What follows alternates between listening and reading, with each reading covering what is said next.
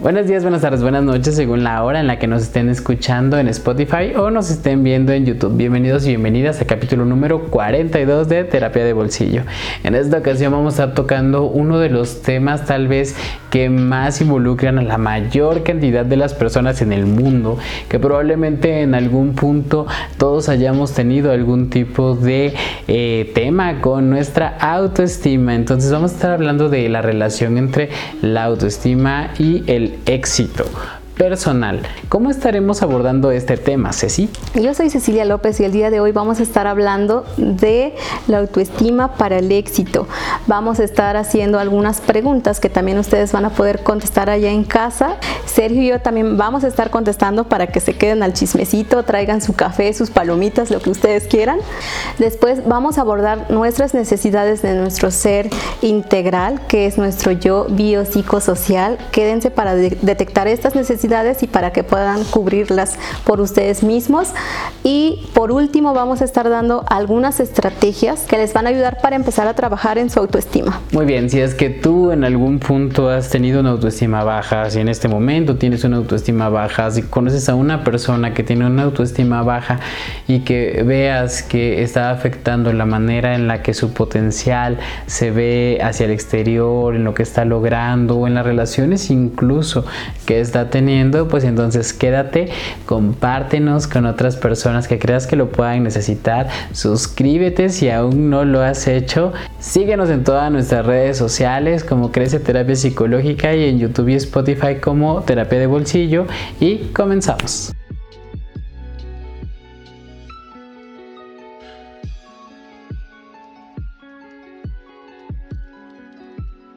Pues vamos a empezar con el capítulo del día de hoy en el que vamos a estar hablando sobre autoestima para el éxito y sobre todo pues porque tenemos que saber de alguna manera qué tiene que ver la autoestima y el éxito exactamente. Tenemos otros dos capítulos en el que hablamos justamente de este tema que es amor propio para principiantes y cómo mejorar nuestra autoestima, los cuales van a estar apareciendo aquí arriba para las personas de YouTube.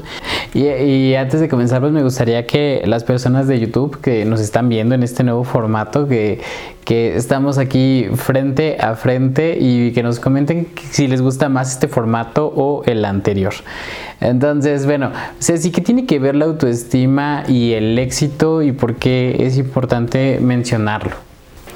Pues es muy importante, ya que autoestima significa el valor que nos damos a nosotros mismos y es completamente proporcional a los logros que nosotros tenemos, dependiendo de qué tanto percibamos, nos percibamos valiosos o valiosas. Es como nosotros podemos lograr nuestros objetivos y nuestras metas. Es por eso que ahorita vamos a estar hablando sobre la autoestima del éxito. Sí, claro, y es, es en especial por el hecho de que ah, el comportamiento que tienen las personas que tienen una autoestima baja, pues hace que, que justamente estén un poquito tal vez peleadas con el mayor éxito que tal vez pudieran tener, es decir, comportamientos en aquello, en, por ejemplo, el resultado eh, con respecto al éxito que puede tener el hecho de que yo tal vez no me considere suficiente o muy capaz o muy valioso puede, puede hacer que perdamos ciertas oportunidades, que si alguien te dice, oye, eres muy bueno en tal cosa,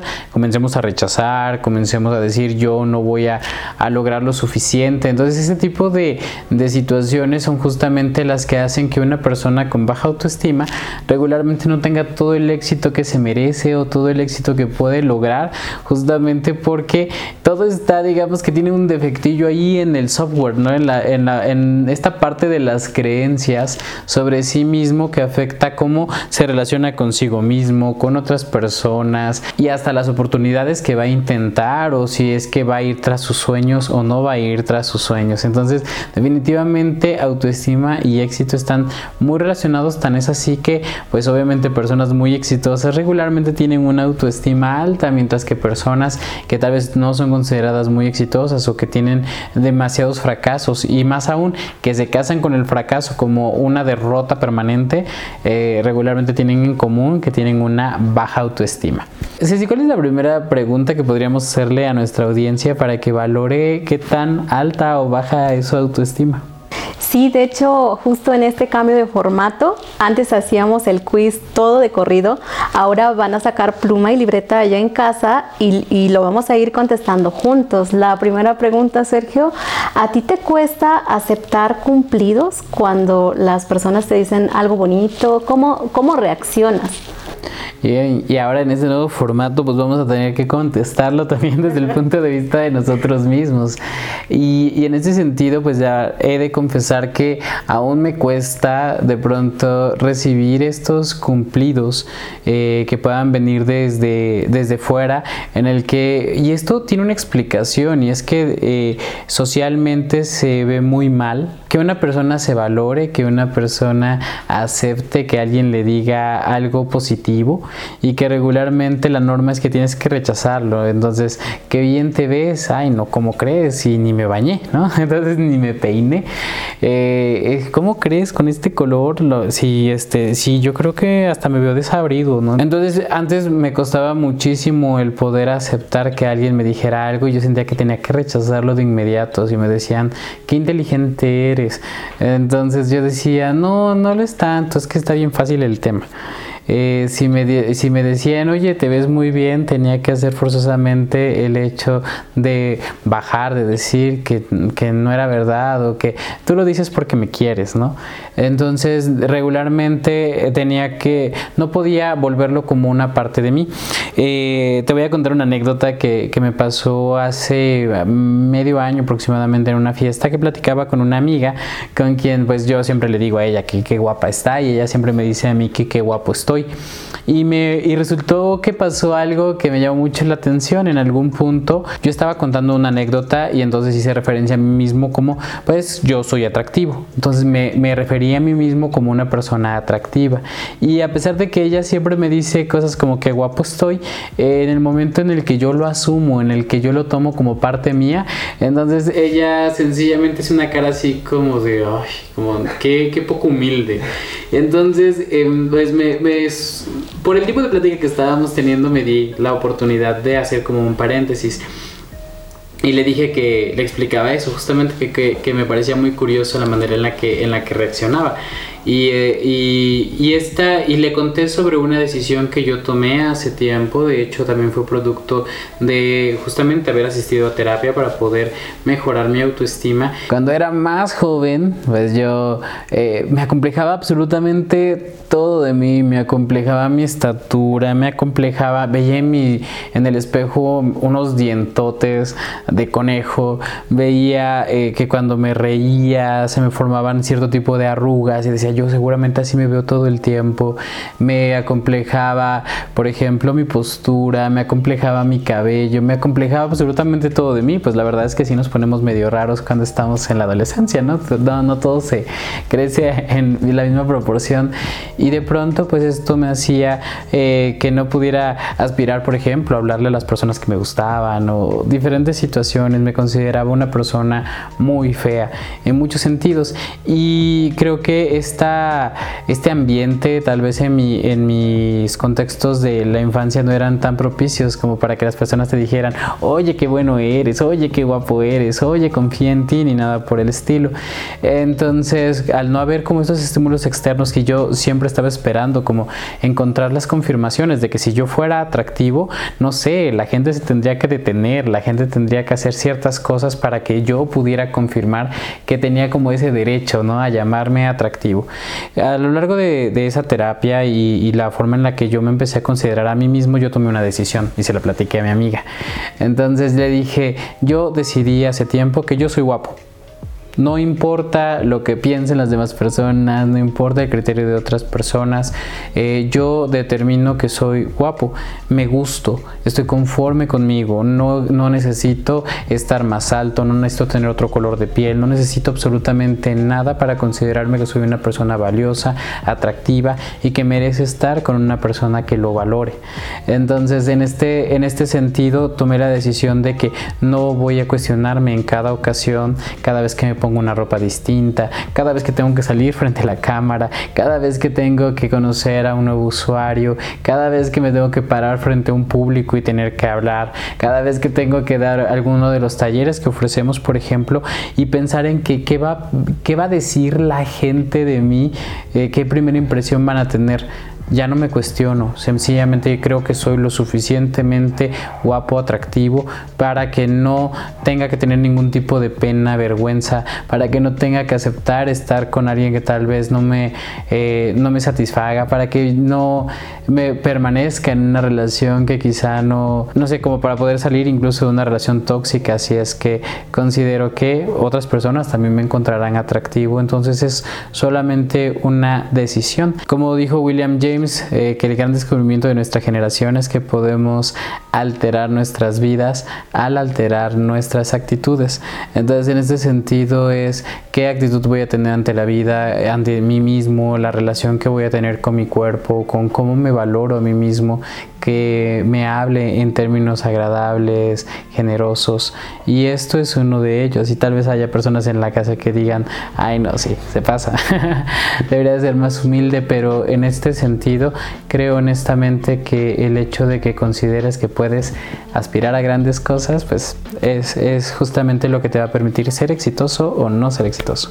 La pregunta número dos es si es, ¿sientes que tu infelicidad es producto de otra persona? Eh, bueno, que, quisiera compartirles que eh, en esta pregunta creo que interviene mucho el perfeccionismo y también el, como la obsesión a ser organizado u organizada. En mi caso, hasta hace unos meses sí, sí cuando alguien, eh, por ejemplo, una amiga me, me, decía, nos vemos para un café y de pronto a la hora o 20 minutos antes es como, mm, ¿qué crees? No puedo, surgió esto. Entonces sí era una frustración tremenda y en donde poco a poco pues eh, voy gestionando justo también en, ese, eh, en este proceso de, ir a terapia y estar trabajando muchos objetivos, también esa parte de tomar esa responsabilidad y saber que las cosas que suceden allá afuera, por supuesto que afectan, pero lo que debe impactar más es lo que tú piensas y como bien lo dijiste, la actitud frente a la vida. Creo que el, el poder eh, gestionar la frustración, el sentimiento de de que bueno, es que entonces no era importante, no soy prioridad. El dejar pasar este sentimiento y, tomarlo de la forma más, más objetiva posible es como, pues sí, está bien, no tiene nada que ver conmigo, puedo hacer otras cosas. Es como un logro personal en donde pues sí es ya... Eh, pues es algo muy, muy benéfico para mí, porque así ya, ya todo, bueno, la mayoría de las cosas que pasan es mi responsabilidad, el cómo puedo eh, sobrellevar todas las situaciones que van pasando. Sí, de hecho eso me, recuerda mucho a unos términos en psicología que se llama locus de control interno y locus de control externo, que es básicamente a donde asumimos que está la mayor parte de, las causas de, mi vida, ¿no? De, de, los resultados de mi vida. Si pienso que todo depende de mí, de cómo veo las cosas, de los pensamientos que tengo, entonces tengo un locus de control interno. Pienso que si yo cambio algo, por ejemplo en este caso de, pues como no vino, pues yo voy al cine, aunque sea sin esta persona, porque mi felicidad está en ver esa película, el otro hubiera sido externo, pero si tengo un locus de control interno y pienso que todo lo que pasa en mi vida es producto de otras personas, entonces hoy, este día no merezco ser feliz, debo sentirme súper mal porque esta persona no vino y tal vez esto aparte de todo significa que yo no soy tan importante. Y calificarme a partir de ese, de ese evento específico, toda la totalidad de mí, toda la totalidad de mi día es tener un locus de control externo y entonces permitir que quien decida tu estado de ánimo, tu valor como persona venga forzosamente desde afuera y en este caso lo que parece que fuiste desarrollando es justamente tu locus de control interno, ¿no? Cómo es que te volviste responsable de tu vida y de tus sentimientos. Sí, lo que quiero compartir es que también es un proceso, más a nosotras las mujeres que de pronto eh, los cambios hormonales son muy marcados, un poco más que los hombres hombres. Este, entonces, pues sí afectan mucho, sí afecta mucho nuestro estado de ánimo, sin embargo, sí es un proceso que yo creo nunca para. Mientras estamos interactuando y conviviendo con otras personas, yo creo que seguiremos trabajando en todo aquello que, que se pueda mejorar. Y la pregunta número tres es, cuando alguien te dice algo negativo, ¿te hundes y sientes que no vales para nada? En algún momento de mi vida eso pasaba con mucha frecuencia. De hecho, honestamente al principio cuando empezamos a grabar, por ejemplo, estos programas, si recuerdan y tal vez las personas que nos siguen en, en casa desde, desde el inicio, pues se habrán dado cuenta que al principio, no sé, grabábamos con pantalla verde, ¿no? entonces fuimos mejorando cada vez más la producción, pero de alguna manera había como un miedo excesivo a lo que las personas fueran a opinar y de pronto cuando podían ser todos, ¿no? 100 me gusta y un no me gusta o una persona que me dijera algo negativo, me daban ganas de decir, no, pues ya no hay que hacerlo, pues es que no somos buenos. Entonces, eh, este tipo de situaciones, y no, no es con lo único que, ha llegado a pasar. Recuerdo el caso de una, de una persona que me comentaba que su esposo en alguna ocasión le dijo que, que cantaba feo le dijo así como cállate, o sea, tú cantas feo, entonces ya no deberías de hacerlo. Y por esa situación es que, y ella nos lo contó porque estábamos en una fiesta, y entonces dijo por eso que no iba a participar en el karaoke. Entonces, esto de hecho era su ex esposo. Ah, Pero es increíble cuántos años después esta persona, este, este comentario sigue controlando su vida, a tal punto de que no supimos siquiera si realmente cantaba tan mal, pero cuántas personas, por ejemplo, tal vez que puedan ahí ver qué tipo de cosas en su pasado, tal vez de cosas que les dijeron y que ustedes terminaron creyéndose y que de pronto hacía justamente que dejaran pasar oportunidades, que dejaran de divertirse, que dejaran de disfrutar la vida, este, justamente por, por eso.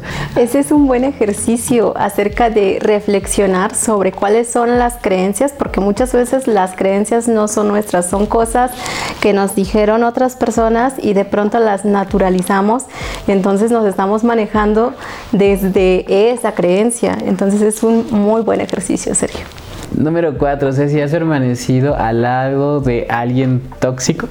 Sí, sí está difícil esta pregunta, sobre todo porque desde el exterior la sociedad nos marca como si las relaciones se encuentran y no que las relaciones se construyen. Entonces, a pesar de todo el conocimiento, pero si no se lleva a la práctica, pues fácil se, generan relaciones insanas.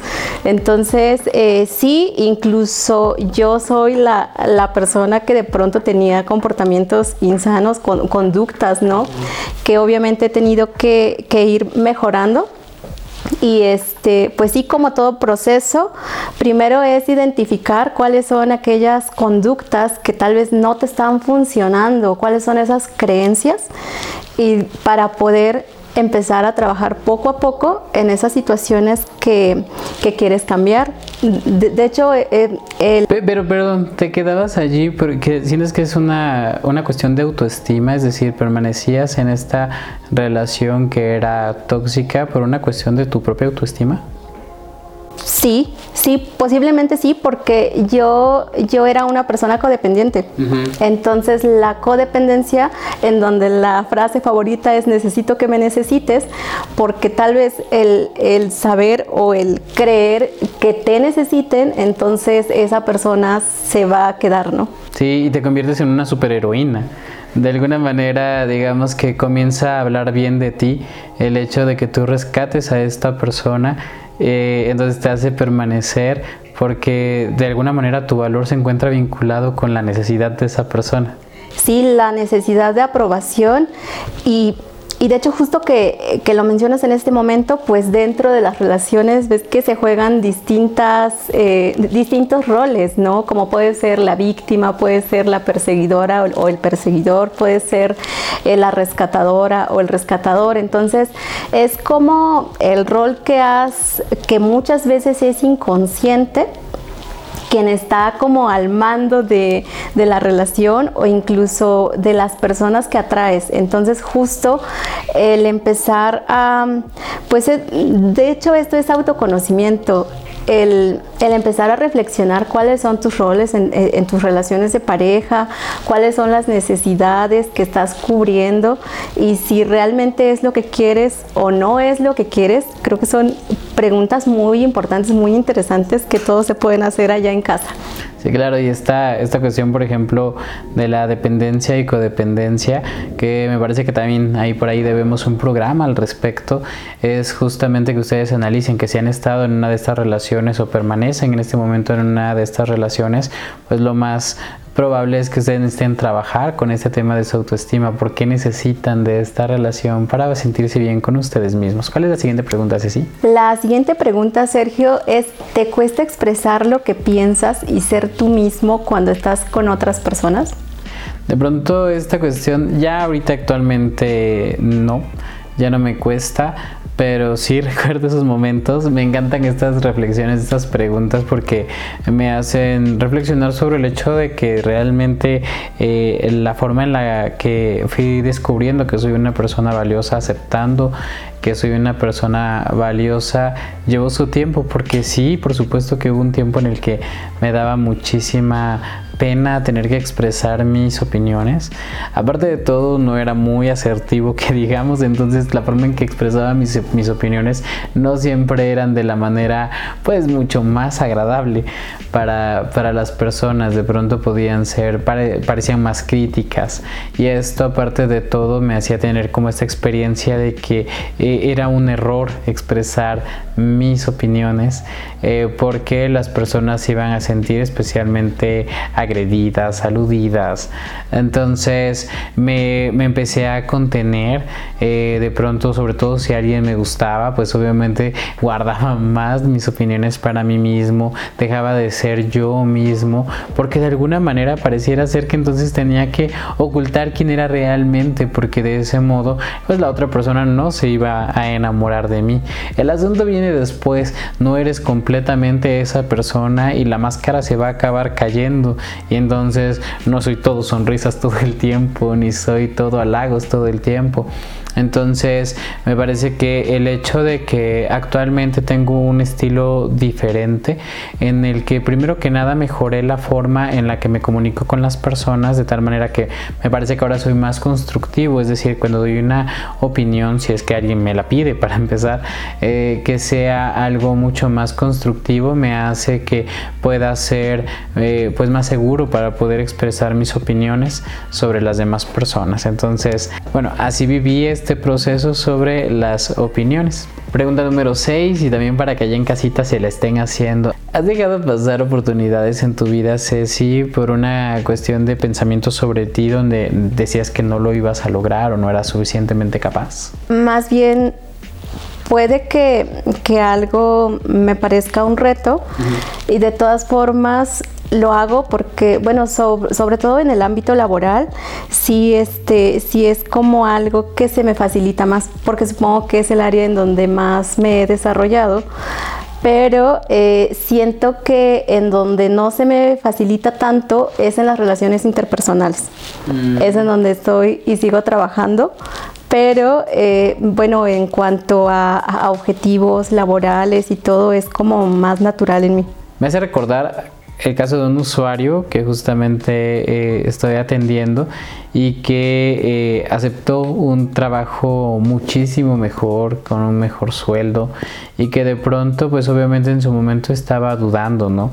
Antes de, de poder aceptarlo y que el hecho de que, que, haya mejorado su autoestima me parece que también le ayudó a, sentir que era capaz de hacerlo. Incluso me contó, eh, viajó a, a, Viena y pues estuvo platicando obviamente en inglés con eh, otras personas ahí este, en la mesa. Y dice, hay una parte mía en la que yo pensaba que pues estos son güeros, gringos, este, o de otros países y de pronto de este malinchismo internalizado que tenemos los, los mexicanos en el que pensamos de alguna manera que nosotros no somos, no podemos ser mejores que los de otros países porque ellos seguramente aprenden otras cosas, tienen otras actitudes o no sabemos qué exactamente, pero en realidad aceptar que en el lugar en el que estés seguramente eres mucho mejor que muchísimas personas de otros países que practican exactamente aquel tema que tú resuelves en la sociedad, aquello que tú, el servicio que prestas a otros seres humanos, tal vez seas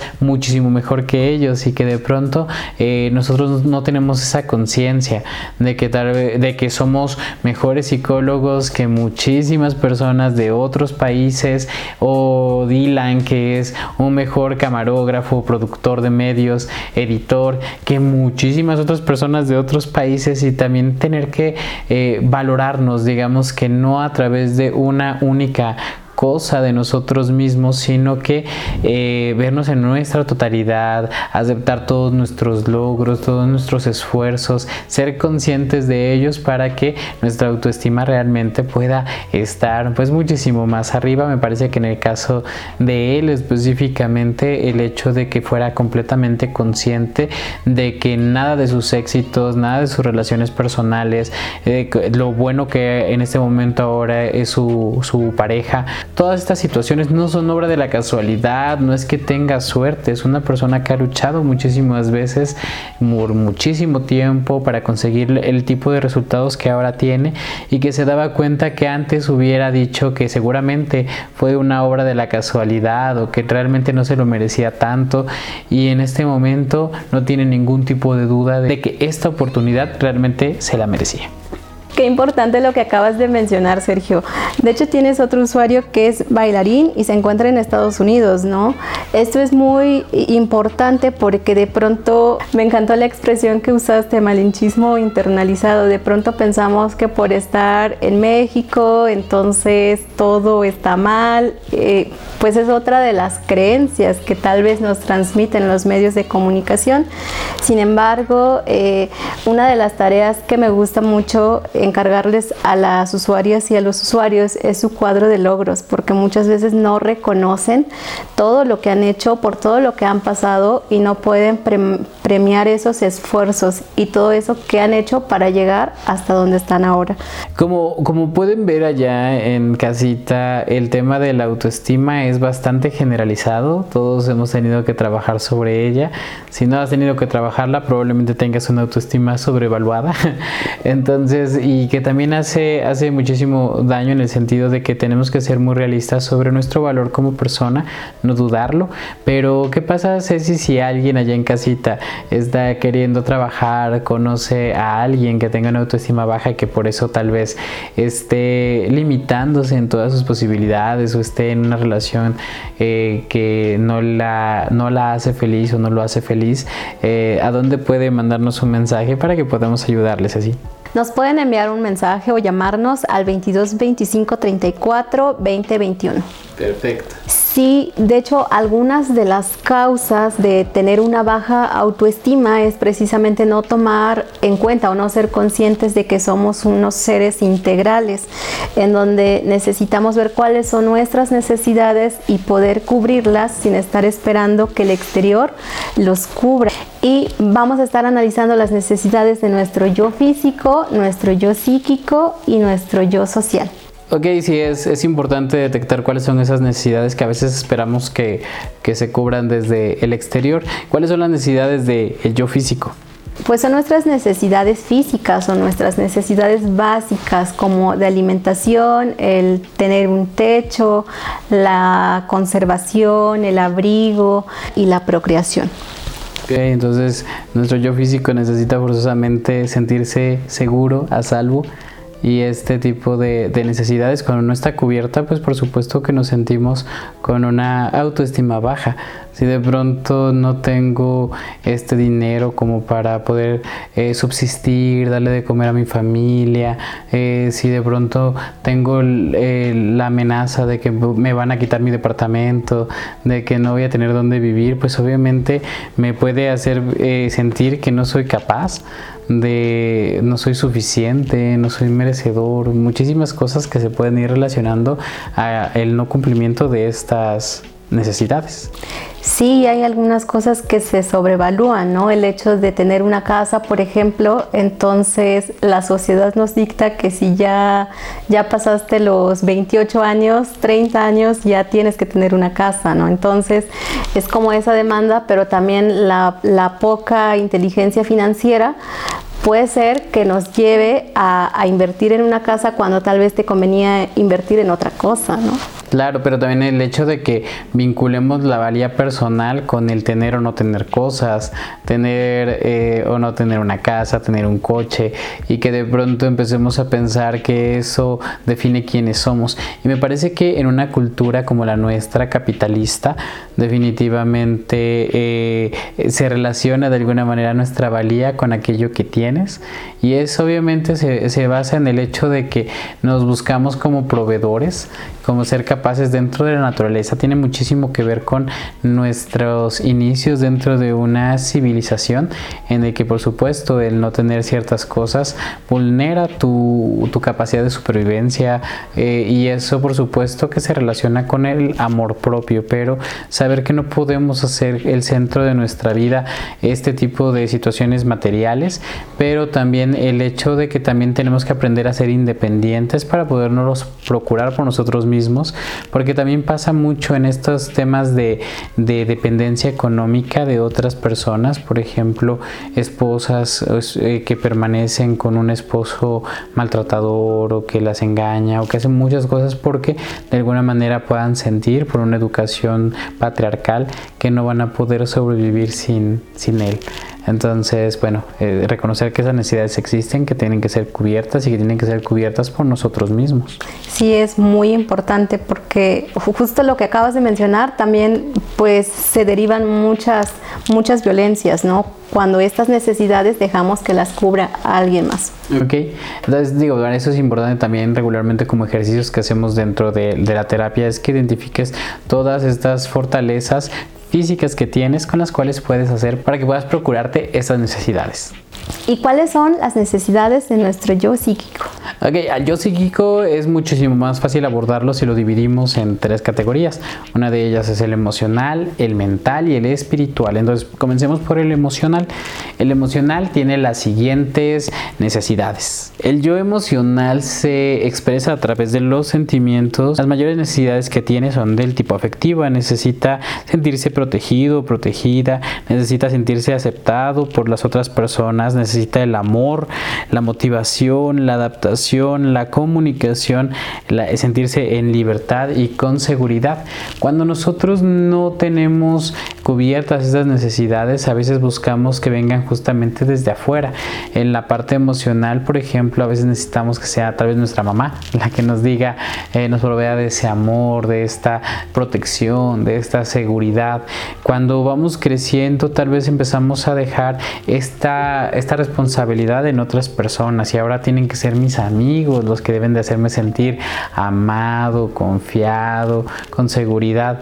De pronto me consigo una pareja, abandono a mis amigos y me concentro ahora en mi pareja y quiero que ahora solo me voy a sentir completo, con vida, satisfecho si mi pareja me da todo esto. ¿Y qué pasa si de pronto tu pareja no te lo da o tus amigos no te lo dan o tu mamá no te lo da? Entonces, pues por supuesto debe de ser algo relacionado con mi propio valor como persona. Debe ser algo malo conmigo que pues la gente me abandona. Si mi papá se fue, seguramente es porque había algo malo conmigo, ¿no? Todo tenía que ver absolutamente con él.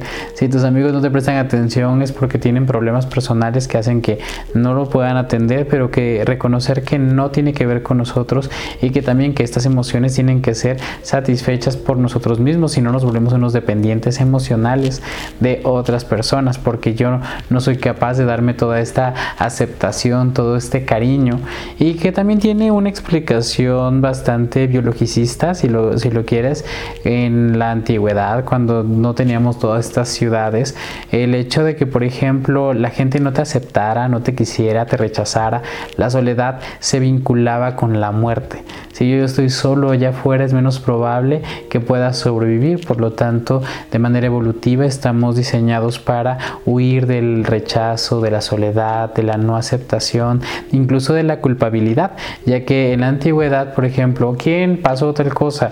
Y fuiste tú y te echaban de la tribu y entonces allá afuera en la soledad regularmente ya no ibas a poder sobrevivir o te iba a costar muchísimo. Entonces por eso es que la biología hizo que para nosotros la soledad, el rechazo fuera tan doloroso, tan doloroso que hacemos a veces lo que sea por evitarlo.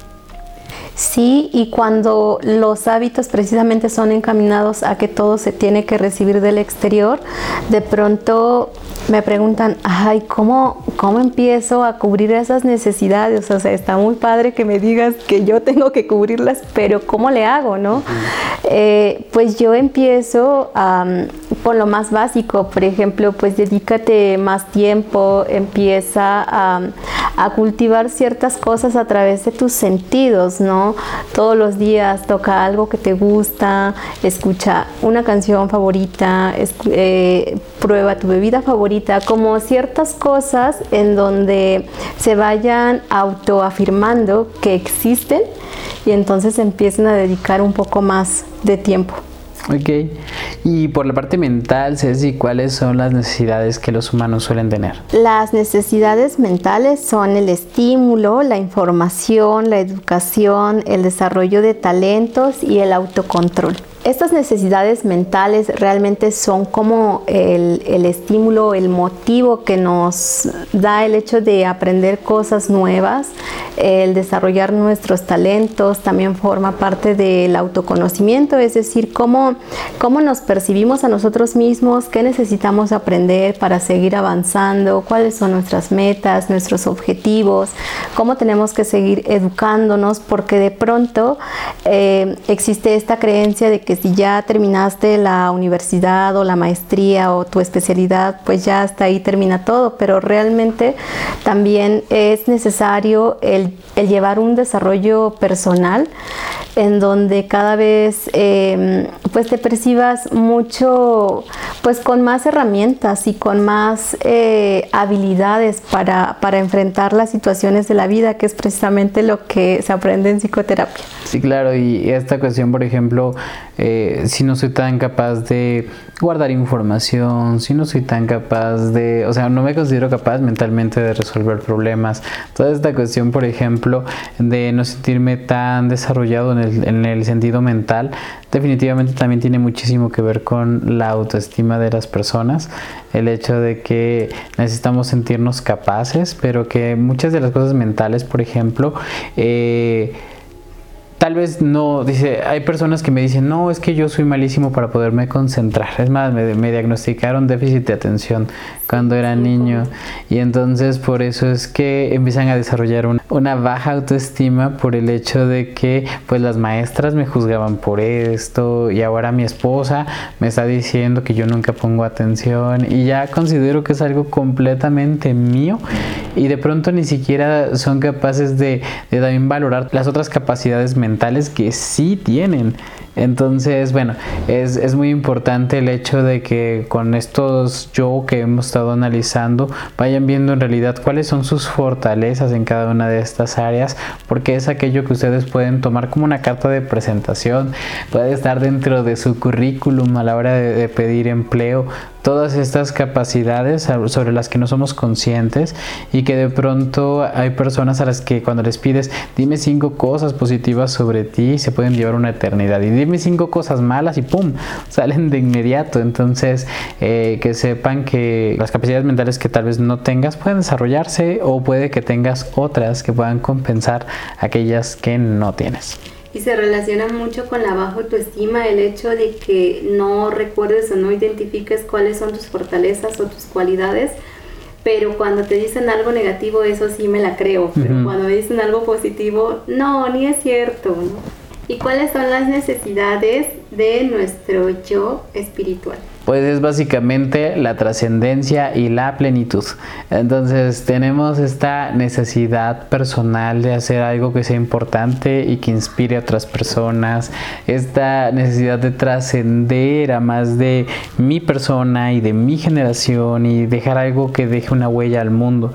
Mientras tanto la, la plenitud, también esta sensación de paz que me puede dar el hecho de que, por ejemplo, de que estoy haciendo algún tipo de contribución al mundo, de que estoy ayudando a que el mundo sea un lugar mejor y de pronto el hecho de sentir que no contribuimos al mundo ni a nuestra familia y que no hago nada que sea importante, regularmente también está muy detrás de muchas crisis existenciales de las personas. A mí me pasó cuando llegué a los 30, ¿qué estoy haciendo de mi vida? Y la mayoría de las personas, sobre todo cuando llega a números redondos o, con el 5, 25, 30, 35, regularmente hacen muchas preguntas que tienen que ver con la espiritualidad. Y sabes, algo que me resulta muy curioso, especialmente de, eh, bueno, de muchas personas que vienen aquí a psicoterapia, es que cuando hacemos estos ejercicios en donde analizamos sus diferentes tipos de yo, la mayoría se da cuenta de que han abandonado su yo espiritual. Es decir, estas capacidades de pensar que existe algo más allá de este plano, algo, un ente, algún Dios, algo eh, que pueda, sobre el que puedan soportar su confianza, de pronto se dan cuenta de que han dejado de practicar aquello que antes les hacía bien. Antes rezaba todas las noches y esto me ayudaba a estar en paz conmigo mismo, me hace sentir una mejor persona y ahora no, me alejé de Dios, ya no hablo con Él, de hecho creo que estoy molesto con Él, ya no creo en nada. Entonces, eh, todo este tipo de situaciones de reconocer que también es una parte específica de nosotros, que tenemos que reconocer como parte, si es que no practicas una religión, pues, tu espiritualidad puede tener que ver con la naturaleza. Personas que me dicen el hecho de mirar hacia el cielo, ver pasar las nubes o estar debajo de un árbol o caminar descalzo en el pasto me llena, me hace sentir pleno, en paz, pues definitivamente eso es lo espiritual de ti mismo y que muchas veces se están descuidando y que justamente terminan por olvidarlo y estas necesidades también existen y también son necesarias de que sean cubiertas. De hecho, el, estar en paz está completamente relacionado con el estar, con el poder estar en el momento presente, ¿no? Y, es justo lo que se empieza a practicar en el momento en que se están haciendo estas actividades como caminar descalzo, contemplar algo, una laguna, el cielo, lo que quieran, unos árboles. Es importante porque les conecta con, con el momento presente, que muchas veces es tan difícil y es por eso que muchas personas están pensando en el futuro y padecen ansiedad o se quedan en el pasado culpándose y padecen depresión, ¿no? Entonces es tan importante el hecho de cultivar esta espiritualidad, este estar con nosotros en el momento presente. ¿Y cuáles son las necesidades de nuestro yo social, Ceci? Nuestro yo social, las necesidades son atención, aceptación, comprensión, comunicación y asociación necesitamos eh, estar en comunión con nuestro entorno, con las personas y que definitivamente el hecho de que cuando estamos en una comunidad y nos sentimos aceptados por esa comunidad, muchísimas veces se relaciona con el valor que percibimos de nosotros mismos. Sí, el sentirnos comprendidos, aceptados, en confianza, como todas estas eh, habilidades sociales. De hecho, muchos usuarios y usuarias vienen por habilidades sociales porque de pronto me dicen, es que siento que la gente se aleja, es que no puedo conectar con las personas.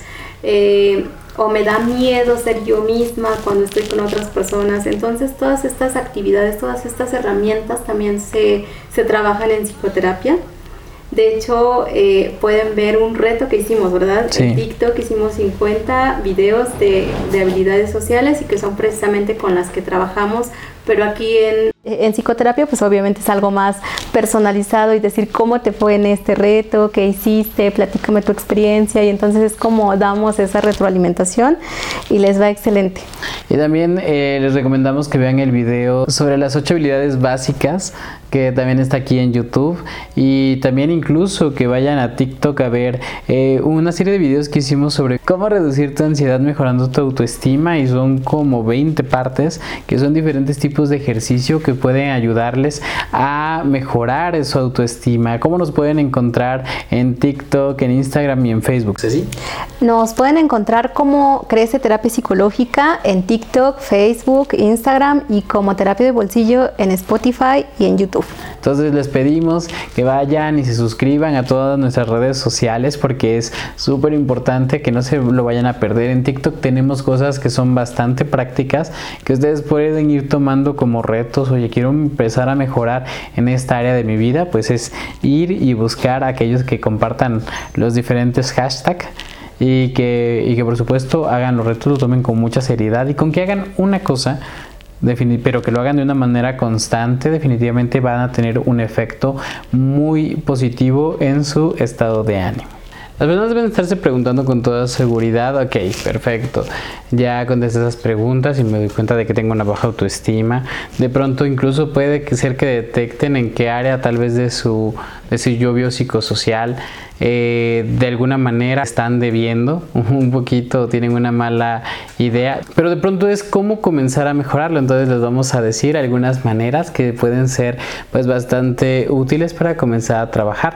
Y la primera de ellas es comenzar a poner límites y en este sentido puedes poder hablar con las, con las personas sobre aquello, por ejemplo, que te lastima, aquello que esperas de ellas, que puedas decirles lo que no te gusta, aprender a expresarte, ya que veíamos que regularmente no nos expresamos con las personas justamente para no vivir la experiencia del rechazo, la desaprobación, todo ese tipo de situaciones. Entonces es importante que tú aprendas a poner límites para que le enseñes a las personas cómo tratarte. Eso es el número uno. La estrategia número dos es aprender a liberar la culpa, es decir, aceptar que somos humanos y que muchas veces nos equivocamos, también reflexionar sobre qué hemos aprendido acerca de esos errores para mejorar y ser mejores para la próxima vez. Muchas veces podemos pensar que el fracaso es el enemigo del éxito, pero pues realmente el fracaso es lo que nos va a llevar a ser exitosos, porque pues a la primera no nos van a salir las cosas, tan solo para aprender a caminar nos caímos varias veces, ¿no? Y son los fracasos que de pronto podemos ir experimentando. Sin embargo, precisamente el hecho de levantarnos después de cada fracaso es lo que nos va a ayudar a perseverar y ser exitosos como nosotros queremos, pero el, liberarse de esa culpa y de creer que somos imperfectos porque ya nos equivocamos es como una de las estrategias que debemos soltar. Otra razón por la que regularmente las personas tienen una baja autoestima es porque no se han perdonado, no se perdonan. Y en este sentido, el trabajar con el perdón en psicoterapia o trabajar el perdón por ti mismo o ti misma eh, puede ayudar a que tu autoestima mejore. Incluso puedes pedir perdón a las personas si es que tú has hecho algo, prometer que no lo volverás a hacer. Entonces era aprender también a distinguir aquellas cosas que no son tu culpa, aquello que no está en tu control, también regularmente ayuda a que las personas se, se puedan perdonar. La cuarta estrategia podría ser reprogramarnos con afirmaciones positivas, ya que muchas veces en nuestra voz interna nos podemos estar diciendo cosas negativas como no puedo, no soy suficiente, soy una persona fea, como muchas cosas negativas que obviamente no nos ayudan a ser mejores. Y las afirmaciones positivas lo que van a hacer es reprogramarnos y aprender a cambiar este diálogo interno, aunque también es un proceso, no quiere decir que con una vez que, lo hagamos ya vamos a mejorar porque tal vez ya llevamos, no sé, 15, 20, 30 años hablándonos de una manera negativa, pues tampoco vamos a esperar que en un mes o de la noche a la mañana ya eh, nos hablemos de otra manera. Sin embargo, siempre hay un progreso, son como unos pequeños cambios que podemos ir haciendo. Un quinto a veces no tiene tanto que ver con eh, la emocionalidad en sí mismo, sino en comenzar a actuar como quien no tiene una mala autoestima. Por ejemplo, cambiar algunos tipos de hábitos. Es muy impresionante, por ejemplo, un usuario con el que estoy trabajando que, eh, que de pronto viene y habla sobre su, su, sentir negativo y de pronto analizando sus hábitos, la mayoría de ellos tenían que ver, por ejemplo, con comer una vez al día, con dormir tres horas, con no hacer nada, ningún tipo de actividad física, este, dedicarse por completo al trabajo, no salir con amigos. Entonces todo este tipo de situaciones también hacen que las personas pues empiecen a bajar su estado de ánimo y su estado de ánimo termina repercutiendo en cómo se ven, en cómo actúan, con quién se llevan, en sus resultados básicamente. Entonces obviamente empiezan a calificar su propio yo completo, su totalidad, como si no fueran capaces, suficientes, eh, como si no hubiera quien los amara. Demasiadas ideas negativas que vienen regularmente derivados de malos hábitos. Entonces a veces incluso enfocarte en tus hábitos puede ayudar a mejorar tu autoestima. Tal vez si mejoras tu alimentación, si mejoras tu calidad de sueño, si mejoras eh, la cantidad o aumentas la cantidad de horas que haces deporte, haya, cambios en ti mismo, haya este, reposición de tu cuerpo, que se repare de los daños del día o que de pronto liberes toxinas que son negativas para ti, también afecta en la manera en la que te sientes contigo mismo. Entonces es otra de las formas en las que puedes trabajar tu autoestima. Y la estrategia número 6 precisamente es desarrollar nuestras habilidades sociales, el hecho de aprender a relacionarnos con otras personas, a interactuar de mejor manera con la familia, con nuestros amigos, con, con todas las personas, el saber conectar, el poder aportar valor a las demás personas, creo que es una buena forma de aprender a pues a ser mejores en la parte social. Y recuerden que si quieren hacer una cita nos pueden llamar al 22 25 34 20 21. Y por último, un número 7 que tiene que ver con promover en tus círculos sociales, por ejemplo, el hecho de que, eh, pues, que favorezca la autoestima. Por ejemplo, la forma en la que te hablas con tu pareja. ¿No? Hablábamos en un capítulo sobre eh, este tema ¿no? de los guanguitos, ¿no? el que decía guanguito uno al otro, o sea, en un sentido negativo y que eso hace que la otra persona también te lo regrese y que te haga sentir mal contigo mismo. Si de pronto tal vez con tu familia se acostumbran a criticar todo el tiempo, es decir, el ambiente resulta desfavorable, pues regularmente te van a tratar de ese modo. Si detectas que tus amistades tienen tipos de interacción que son negativas, en el que se critican por todo, en el que cuando a uno le empieza a ir bien, los otros lo empiezan a criticar, decirle deja de hacerlo, te va a ir mal, es decir, que no te alientan, eh, que regularmente solo resaltan las partes negativas de tu personalidad y no te alientan a hacer cosas nuevas, pues regularmente el cambiar de ese tipo de, de ambientes definitivamente también ayuda a la autoestima. Entonces, bueno, estos son algunos de los consejos que podemos dar para las personas que están allá en casita y que quieren comenzar a mejorar la autoestima. Y como un último comentario para este capítulo sería el empezar a tratar a las demás personas como quisiéramos que a nosotros nos trataran, porque recuerden que la mejor forma de educar es con el ejemplo. Este fue el capítulo número 42 y no se olviden de seguirnos en todas nuestras redes sociales como Crece Terapia Psicológica y en Spotify y YouTube como Terapia de Bolsillo. Hasta la próxima.